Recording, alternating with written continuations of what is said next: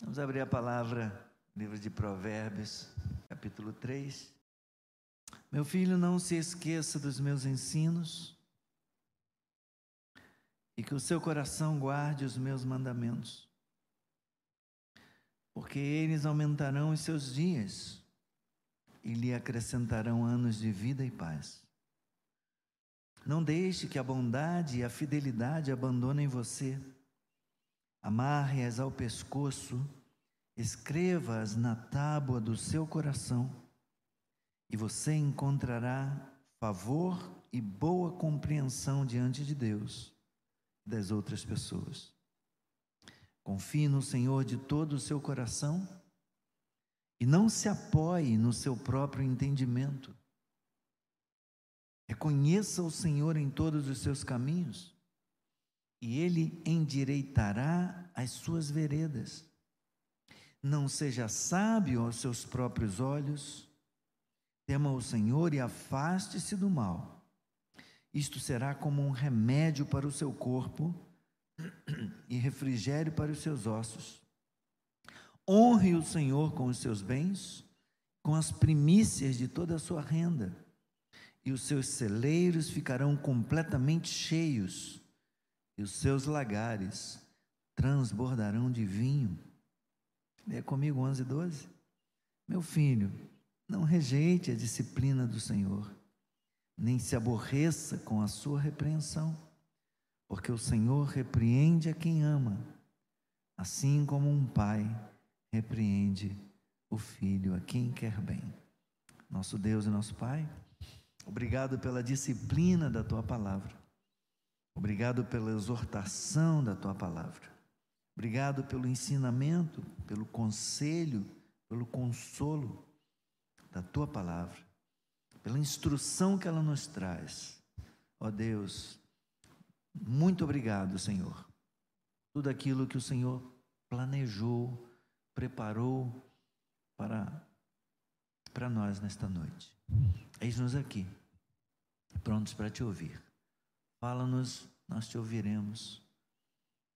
Determina, Senhor, e nós obedeceremos. Em nome de Jesus. Amém, amém. Podem sentar.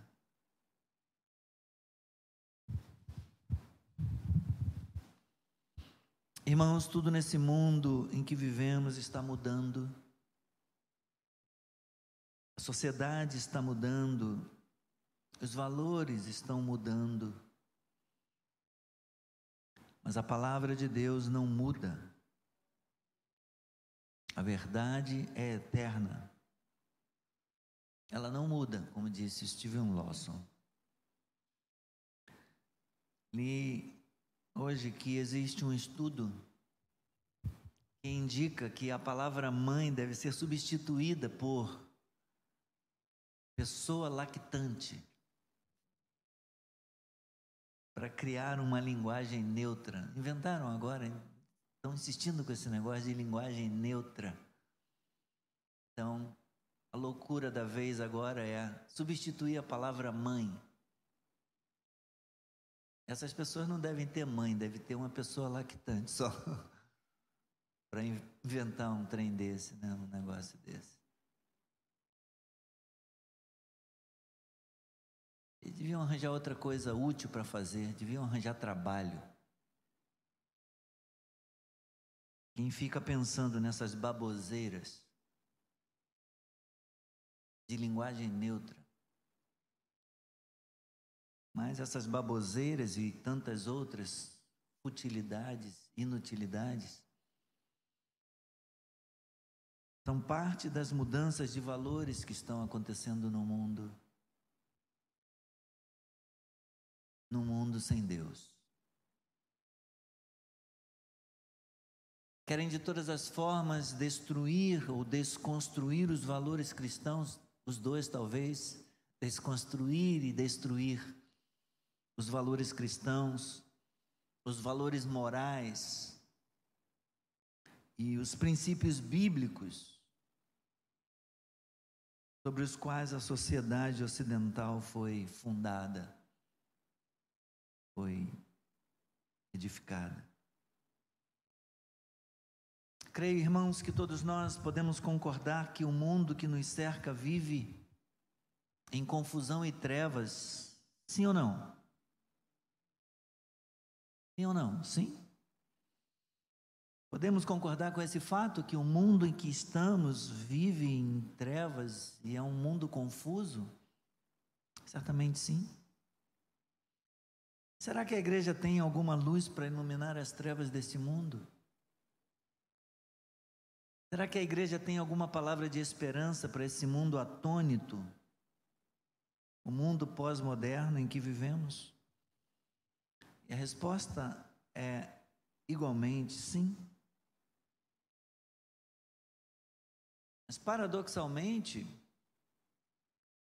embora sim a igreja tenha como iluminar este mundo, porque Deus colocou a igreja neste mundo para iluminar. Ele determinou que somos o sal da terra e que somos a luz do mundo, que devemos iluminar o mundo porque temos a luz de Cristo na nossa vida. Paradoxalmente, uma das tragédias da igreja do nosso tempo é que justamente quando o mundo parece estar doente, enfermo e necessitado de ouvir a voz de Deus, a palavra de Deus, muitas vezes a igreja parece não ter o que dizer ou parece ter pouco a dizer. E quando tem a oportunidade de falar alguma coisa, quando surge o momento e a oportunidade através das redes sociais, como nunca antes na história desse país e na história do mundo, surge a oportunidade de termos esses recursos das redes sociais, YouTube, Facebook, Instagram, para proclamar o Evangelho, para proclamar a verdade da palavra de Deus através das redes sociais. O que vemos é muita gente usando a internet e usando as redes sociais para pregar outra coisa que não o Evangelho da cruz. Pastores fazendo coaching, igrejas pregando autoajuda e pintando as paredes de preto e botando luzes, canhões de luzes coloridas, simulando um ambiente é, de boate e a igreja tentando se identificar com casas de shows tantas outras coisas. A igreja se perdeu, meus irmãos. A igreja perdeu a sua identidade. A igreja tem se desviado de sua missão. Parte dela, graças a Deus, não toda a igreja. Parte da igreja tem se desviado da sua verdadeira mensagem. E, lamentavelmente, a igreja vive uma crise de identidade, até mesmo uma crise de fé.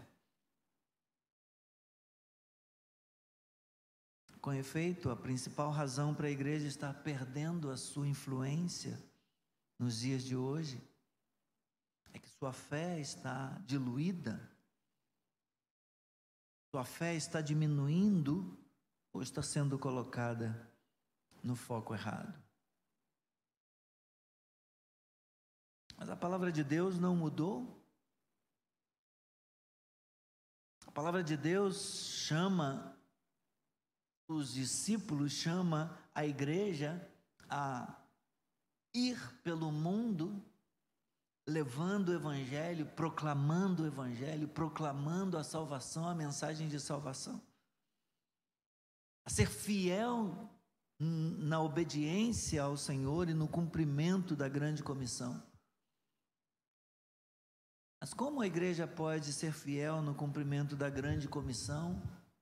Como que a igreja pode ser fiel na pregação do grande mandamento e da grande comissão? Como a igreja pode ser fiel na evangelização? De que maneira nós, os crentes em Jesus Cristo, podemos ser fiéis ao chamado de Deus para testemunharmos ao mundo, para proclamarmos aos perdidos as grandezas de Deus, o seu amor e o seu plano de salvação em Cristo. Penso que para sermos fiéis no cumprimento da grande comissão,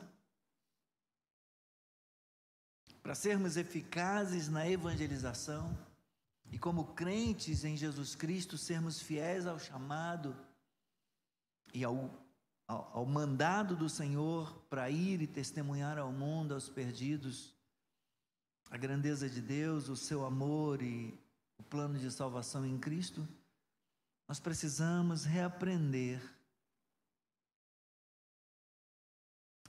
a andarmos em submissão às Escrituras. O caminho para uma evangelização fiel e eficaz é a submissão à autoridade das Escrituras. Precisamos reconhecer a autoridade da Bíblia como palavra de Deus, meus irmãos. A Bíblia é a palavra de Deus a palavra autoritária, a palavra majoritária de Deus. Precisamos reconhecer a autoridade das Escrituras e esse é o caminho para uma evangelização fiel e eficaz. Portanto, a igreja só será fiel na evangelização do mundo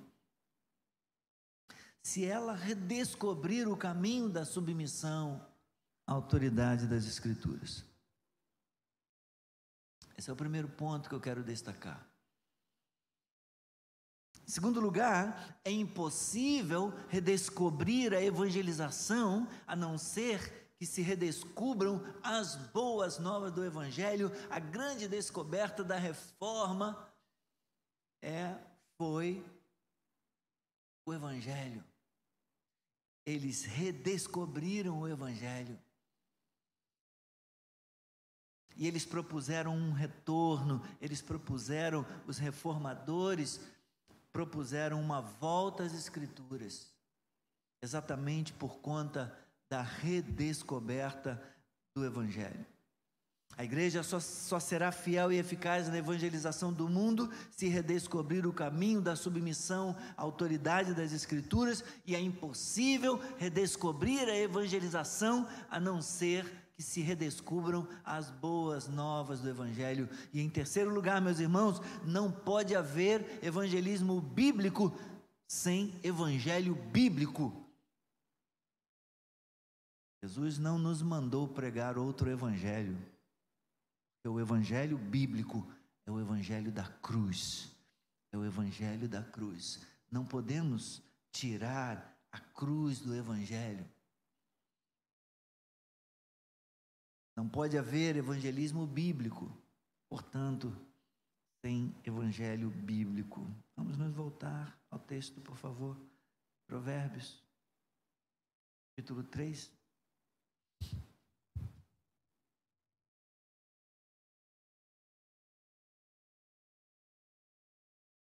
Conselhos de sabedoria para todos nós esta noite, não só para os moços, para as moças, só para os mais jovens.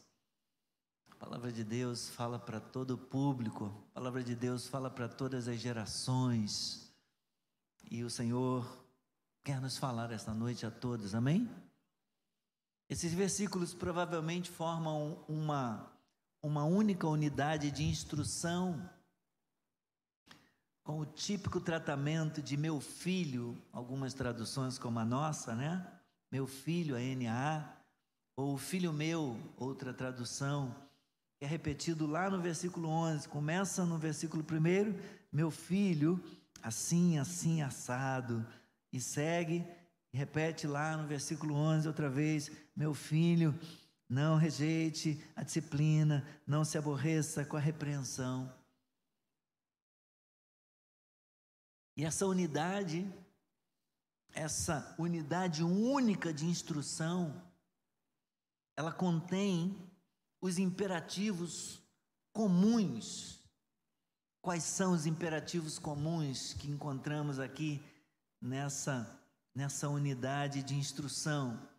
Eles estão nos versículos 1, no 3, no 5 a 7, no 9, no 11, portanto, nos versículos pares, nós temos os imperativos comuns aí nessa instrução. Não se esqueça dos meus ensinos, guarde os meus mandamentos, não deixe que a bondade e a fidelidade abandone você, amarre-as ao pescoço, escreva-as na tábua do seu coração confie no Senhor. São todos imperativos, são ordens que a palavra de Deus está trazendo para nós a respeito do que não fazer e do que nós temos que fazer. Meu filho, não se esqueça disso. Lembre-se daquilo. Não deixe que a bondade e a fidelidade abandone você. Amarre-a no seu pescoço, escreva no seu coração, confie no Senhor. Não se apoie no seu entendimento, mas confie no Senhor. Reconheça o Senhor nos seus caminhos. Não seja sábio aos seus próprios olhos. Tema o Senhor, afaste-se do mal. Honre o Senhor com os seus bens, com as primícias da sua renda não rejeite a disciplina, não se aborreça com a repreensão. São todos imperativos, meus irmãos, que nós encontramos aí nessa palavra, nessa unidade instrutiva da Escritura Sagrada. Então nós temos aí, portanto, os imperativos nos versículos ímpares, 1 a 3, 5 a 7, né? Aí entra os 6 também, não são somente nos ímpares, e versículo 9 e 11, e depois nós temos as cláusulas motivadoras nos versículos 2, 4, 8 e 10. É? Se obedecermos a esses imperativos, olha o que, que vai acontecer na nossa vida. Né? Se não nos esquecermos dos seus ensinos, é, e guardarmos os mandamentos, o que, que vai acontecer? Eles vão aumentar os nossos dias e vão acrescentar à nossa vida anos de vida e de paz. Então, se nós quisermos viver uma vida, uma vida é, é, longeva, de longos dias para ver o bem, né? acrescentando anos de vida e paz, então nós devemos guardar os ensinos, não nos esquecer desses ensinos e guardar os mandamentos do Senhor. Versículo 4. Depois nós temos aí, se nós é, não deixarmos que a bondade e a fidelidade abandonem a nossa vida, nos abandone, se nós amarrarmos a bondade e a fidelidade ao nosso pescoço e escrevê-las na tábua do nosso coração, nós vamos encontrar favor e boa compreensão diante de Deus e diante dos homens e diante das outras pessoas também. Que outras motivações, que outras promessas, que outras bênçãos e consequências benéficas nós, nós podemos encontrar. Versículos 8 e 10, depois de seguir dizendo: confie no Senhor de todo o coração, não se apoie no seu próprio entendimento, reconheça o Senhor em todos os seus caminhos, Ele endireitará as suas veredas, não seja sábio aos seus próprios olhos, tema o Senhor e afaste do mal e isso, se fizermos isso, se obedecermos assim, se seguirmos esses imperativos, isso vai ser como remédio para o nosso corpo e refrigério para os nossos ossos. Vamos viver uma vida saudável, irmãos.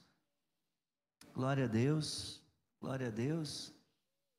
Honre o Senhor com seus bens, com as primícias de toda a sua renda. E se nós fizermos isso, qual o benefício, meus irmãos? Os celeiros, nossos celeiros ficarão completamente cheios e os nossos lagares vão transbordar de vinho. As consequências de obediência à palavra, as consequências de uma vida de observância, de guardarmos, de aprendermos com a palavra e de praticarmos essa palavra na nossa vida, de seguirmos fielmente, de obedecermos essa palavra na nossa vida, tem consequências, meus irmãos, tem consequências.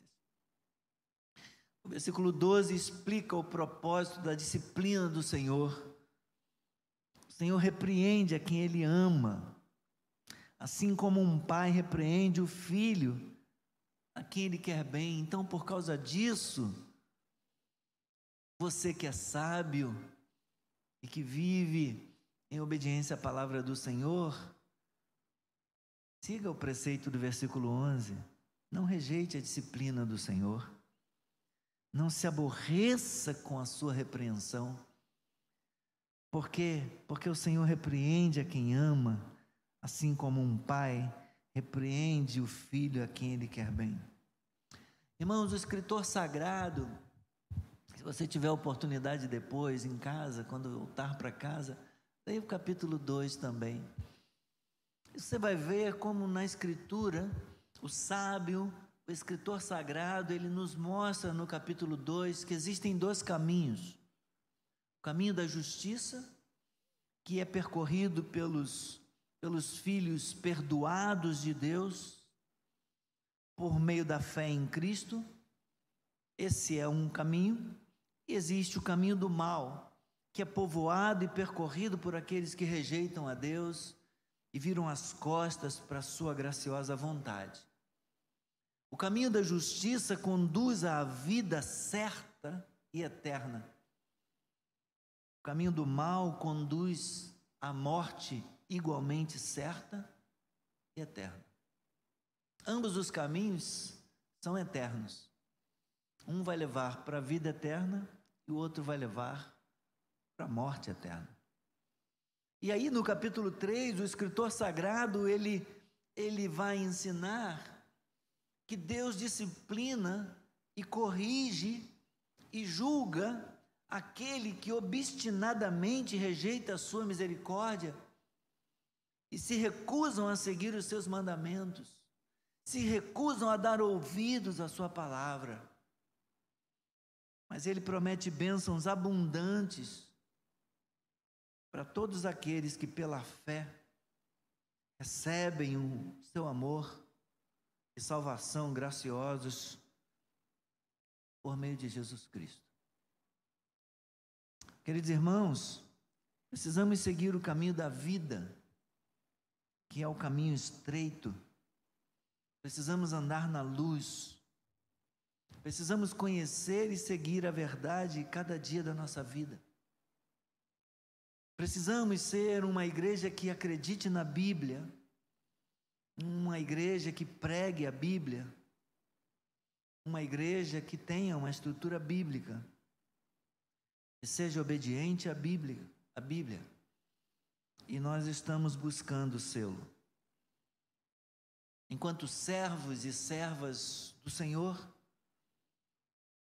semelhantemente, nós precisamos ser pessoas que acreditem na Bíblia e que vivam de acordo com essa palavra,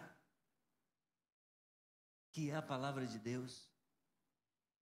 Precisamos viver uma vida que não aceite negociar os valores de Deus. Não negocie seus valores.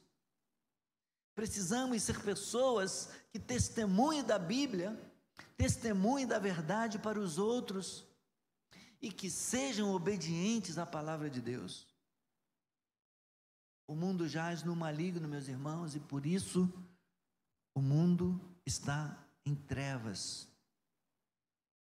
Isso mostra porque o mundo precisa desesperadamente de Cristo, de Sua palavra.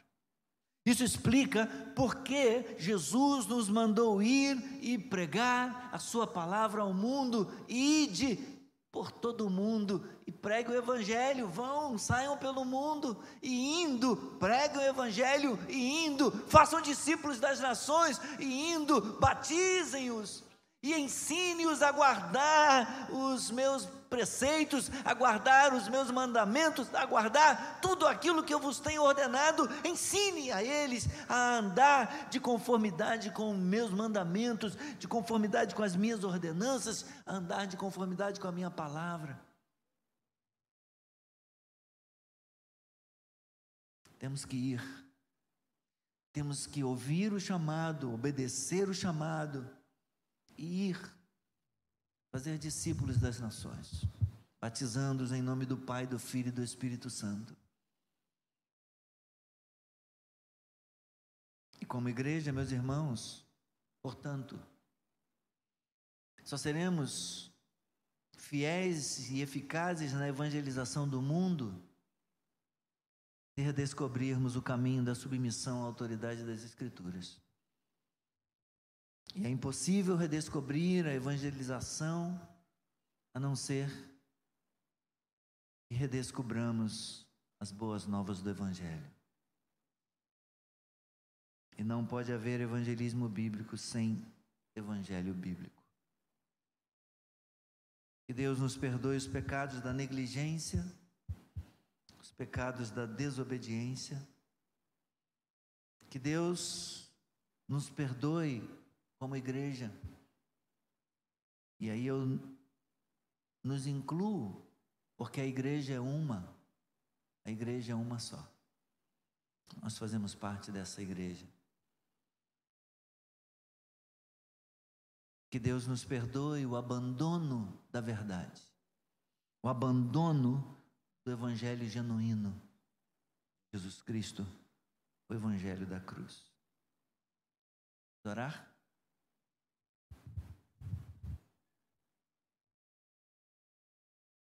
Bendito seja o teu nome, Senhor. Nós queremos confessar o pecado de negligência, queremos confessar o pecado do abandono da verdade, o desvio da luz. Queremos confessar, Senhor, os pecados da igreja, porque nós temos pecado contra ti. Pedimos perdão, Senhor, pelo abandono do verdadeiro evangelho, o evangelho da cruz, porque muitas vezes o evangelho que tem sido pregado é um evangelho de facilidades é um evangelho que não necessita de santidade, Senhor, um evangelho que não necessita de obediência, um evangelho fácil, um evangelho sem cruz, o evangelho da porta larga do caminho que conduz à perdição. Abandonamos o evangelho do caminho estreito, da porta estreita. Perdão, Senhor, nós pedimos perdão pelo nosso pecado.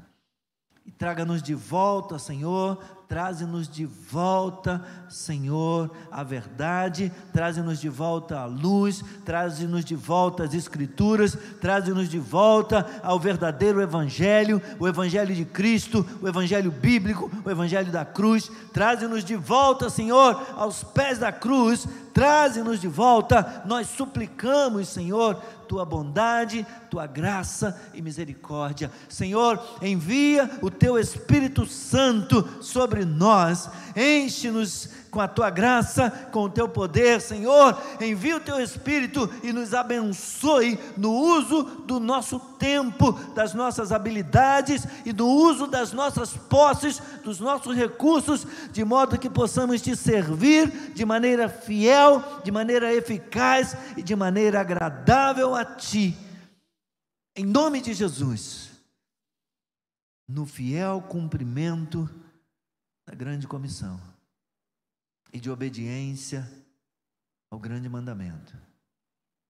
Em nome de Jesus Cristo nós oramos, agradecidos.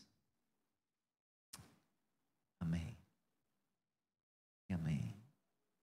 Bendito seja o nome do Senhor. Bendito seja o nome do Senhor.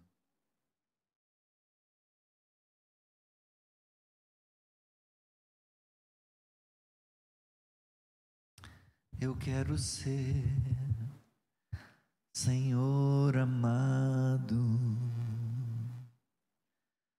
como um vaso nas mãos do oleiro.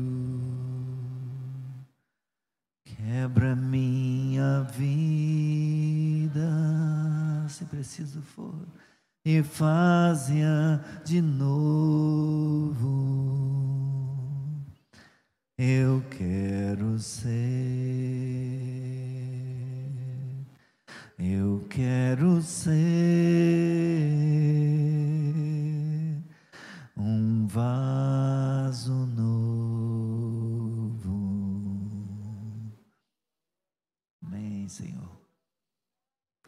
seja o teu nome, bendito. Seja o teu nome, Senhor.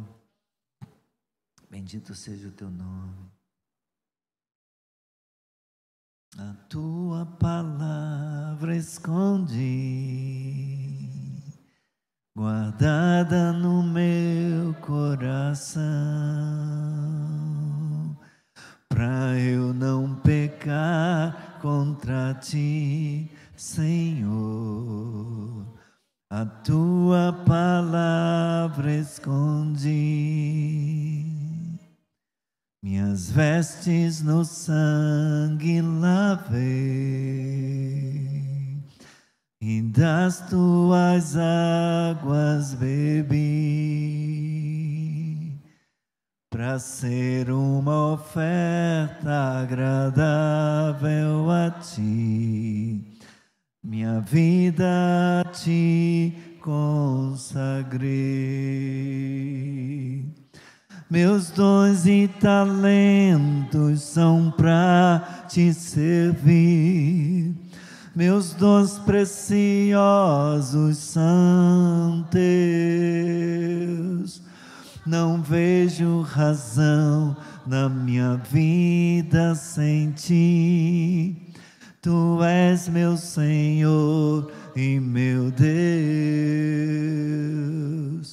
Assim como o fogo refina o ouro, vem tua obra em mim completa, até que o mundo possa ver tua glória em meu rosto brilhar até que o mundo possa ver tua glória em meu rosto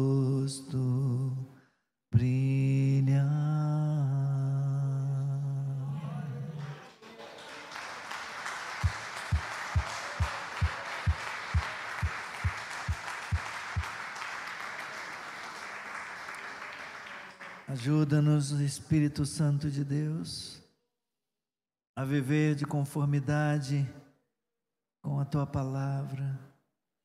Ajuda-nos, Senhor, a viver uma vida que glorifique o Senhor. E capacita-nos e prepara-nos para o que o que vier. Ajuda-nos, prepara-nos, reveste-nos, capacita-nos para sermos testemunhas mártires, prontos a viver ou morrer pelo Evangelho. Em nome de Jesus. Amém.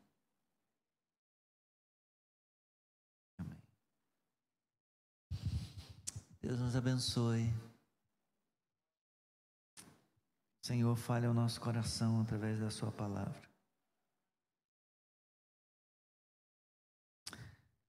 Meu filho, não se esqueça dos meus ensinos e que o seu coração guarde os meus mandamentos, porque eles aumentarão os seus dias e lhe acrescentarão anos de vida e paz. Não deixe que a bondade e a fidelidade abandonem você. Amarre-as ao pescoço, escreva-as na tábua do seu coração. Você encontrará favor e boa compreensão diante de Deus e das outras pessoas. Confie no Senhor de todo o seu coração. Não se apoie no seu próprio entendimento. Reconheça o Senhor em todos os seus caminhos ele endireitará as suas veredas. Não seja sábio aos seus próprios olhos, tema o Senhor e afaste-se do mal. Não basta temer o Senhor e conhecer o bem. Fé cristã também implica, meus irmãos, em nos afastarmos do mal.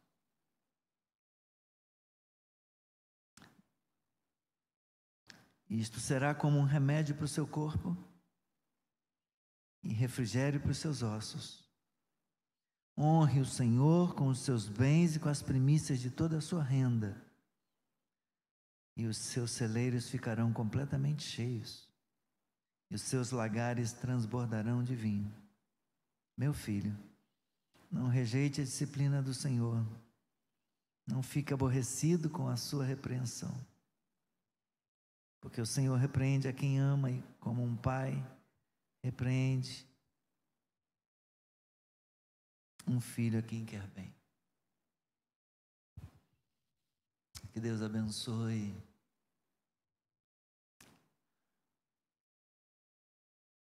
A Sua palavra, que o Senhor abençoe a nossa vida, através da reflexão da Sua palavra.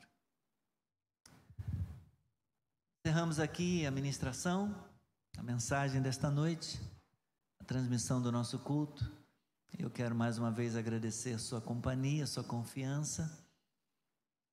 Muito obrigado por participar com a gente da, da live aí de transmissão do nosso culto. Deus abençoe a sua vida. Uma noite abençoada. Até até domingo agora, no culto da manhã às 8 horas. Um abraço, paz.